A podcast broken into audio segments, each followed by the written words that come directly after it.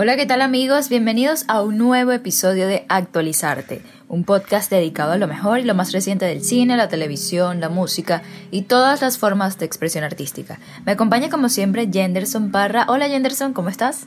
Chévere, Lisette. Preparado porque en el programa de hoy abordaremos un tema que he estado esperando con mucha ilusión. ¿Nos cuentas de qué se trata? Bueno, hoy vamos a entrar en detalles sobre uno de mis eventos favoritos del entretenimiento del año los Golden Globes o Globos de Oro, cuya gala de entrega se celebrará el próximo 28 de febrero en el Hotel Beverly Hilton de Los Ángeles. La Asociación de Prensa Extranjera de Hollywood ya anunció a los nominados y hoy esto va a estar súper interesante porque vamos a evaluar quiénes podrían ser los ganadores. Genial. Recordemos que en los Globos de Oro se premian títulos de cine y de televisión.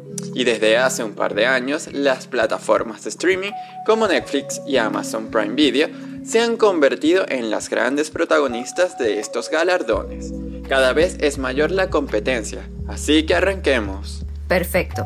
Te cuento que Netflix es la gran triunfadora en número de nominaciones, sumando un total de 42 candidaturas, 22 en los apartados de cine y 20 en los de televisión. Amazon Prime y HBO quedaron en segundo y tercer lugar con 7 candidaturas. Mank lidera la competencia con seis candidaturas, incluida Mejor Película. La misma cantidad de nominaciones acumula la serie sobre la realeza británica The Crown.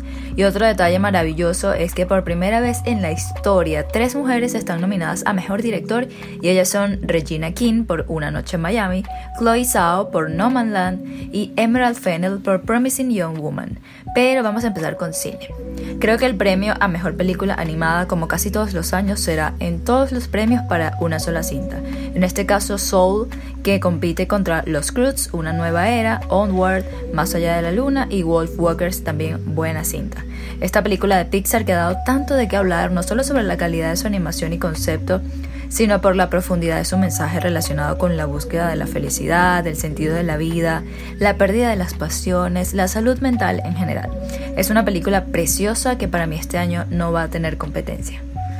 En el género de comedia me complace mucho ver entre los nominados a Mejor Película, Mejor Actor y Mejor Actriz a Borat, con las actuaciones del simpatiquísimo Sasha Baron Cohen y la búlgara María Bakalova. Este falso documental también generó muchísima polémica por su humor tan negro típico de Baron Cohen y en particular con una escena muy comprometedora en la que involucraron secretamente a Rudy Giuliani, no sé si recuerdan, ex alcalde de Nueva York y uno de los principales partidarios de Donald Trump. Esto fue súper polémico. Gran parte de esta película está grabada con cámaras ocultas y a mí me parece una Otros nominados en esta categoría son Hamilton, Palm Springs Music y The Prom.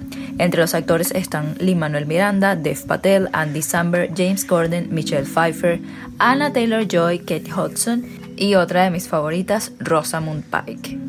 El género drama es otro de los grandes atractivos en estos premios. Mank, como ya lo sabemos, es la gran favorita con seis candidaturas. Mejor película, mejor dirección, mejor guion, mejor actor, mejor actriz de reparto y mejor música original. Dirigida por David Fincher, Mank cuenta la historia del guionista Herman Mankiewicz, quien mientras trata de acabar de escribir Ciudadano Kane y lidia con sus problemas con el alcohol, es testigo de la convulsa realidad del Hollywood de la década de 1930 Gary Oldman protagoniza la cinta y lo acompaña la nominada Amanda Seyfried. Esta película es una genialidad, tanto por sus buenas actuaciones como por su estética y guion. The Father, Land, Promising Young Woman y El Juicio de los Siete de Chicago son otras de las películas que podrían llevarse el Globo de Oro. En cuanto a quienes podrían llevarse el premio a Mejor Actor y Actriz Principal, apostaría a que el mismísimo Gary Oldman se llevará a casa el reconocimiento para la interpretación masculina.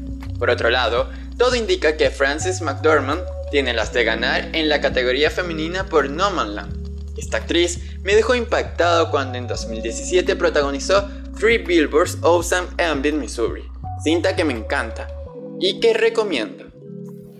Pasemos a televisión y antes de hablar de The Crow, revisemos comedia, porque en este género no hay un claro favorito. Emily in The Flight Attendant, The Read, She's Creed y Ted Lasso son las nominadas a Mejor Serie de Comedia o Musical. repite como nominada la ganadora de todos los premios el año pasado, She's Creed, con Katherine O'Hara y Eugene Levy como posibles mejor actriz y actor de comedia. Es decir, que podría repetirse la hazaña de la temporada pasada. Yo estoy de acuerdo contigo, pero vamos a mi parte favorita, las series de drama. The Crown parece que podría llevárselas todas. Olivia Colman, Emma Corrin, de quien hemos hablado muchísimo por su interpretación como Lady D, Gillian Anderson, Elena Bonham Carter y hasta Josh O'Connor, quien hace de Príncipe Carlos, están nominados. The Crown es la gran favorita, pero ojo, porque hay importantes competidores en esta batalla.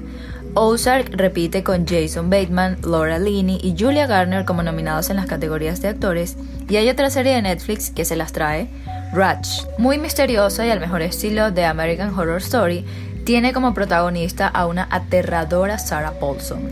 En lo personal me gustan todos los nominados en las categorías de series dramáticas y atención a esto, Lovecraft Country y The Mandalorian también podrían llevarse un Golden Globe a mejor serie. No quiero hacer spoilers, pero creo que con ese final de la segunda temporada de The Mandalorian todos pegamos algún grito o se nos salieron algunas lágrimas. Por supuesto, una serie increíble. Cerramos esta parte con las miniseries, otra de las categorías preferidas. Normal People, Gambito de Dama, Small Axe, The Undown y Unorthodox son candidatas para este año. Anja Taylor-Joy podría llevarse el Globo de Oro a Mejor Actriz en una miniserie por su papel en Gambito de Dama, producción de Netflix que terminó de catapultar su carrera. Eso sí, compite con veteranas como Nicole Kidman, por The Undown, Kate Blanchett por Mrs. America y con otras duras como Chira por Unorthodox y Daisy Edgar Jones de Normal People. Entre los actores hay otros personajes importantes como Ryan Cranston, a quien todos conocemos por su trabajo en Breaking Bad. Hot Grant, Mark Ruffalo, Ethan Hawke y Jeff Daniel completan la lista de nominados. Te voy a decir algo, tremenda categoría el mejor actor en una miniserie de televisión. Estoy casi segura de que Gambito de Dama se lleva los premios, pero confieso que mi favorita es The Undoing. No es porque aparezca Edgar Ramírez, sino porque es un thriller psicológico impresionante. En esa serie nada es lo que parece y debo decir que la actuación de Nicole Kidman nunca falla. Tina Fey y Amy Poehler estarán a cargo de amenizar la ceremonia el próximo 28 de febrero con la particularidad de que no estarán en el mismo sitio. Fey lo hará desde Nueva York y Poehler estará en Los Ángeles, así que anoten la fecha. Por cierto, el fin de semana tuvimos Super Bowl y The Weeknd estuvo en el show de medio tiempo. El espectáculo en general a mí me gustó, aplaudo la buena música de este artista que no necesitó playback ni mucho protocolo para impresionar. Hubo muchas críticas porque a algunos el espectáculo les pareció un poco flojo, aburrido, que les faltó power, pero hay que estar claros.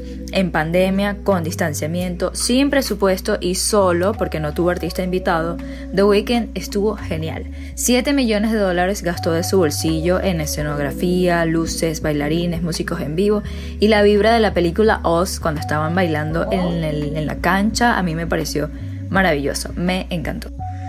Ahora sí nos despedimos, no sin antes recordarles que pueden seguirnos en nuestras cuentas en redes sociales como Actuarte Postcat en Twitter e Instagram. Será hasta una próxima edición de Actualizarte, cuando tengamos más comentarios, noticias y recomendaciones para disfrutar del cine, la televisión, la música y todas las formas de expresión artística que tanto nos encantan.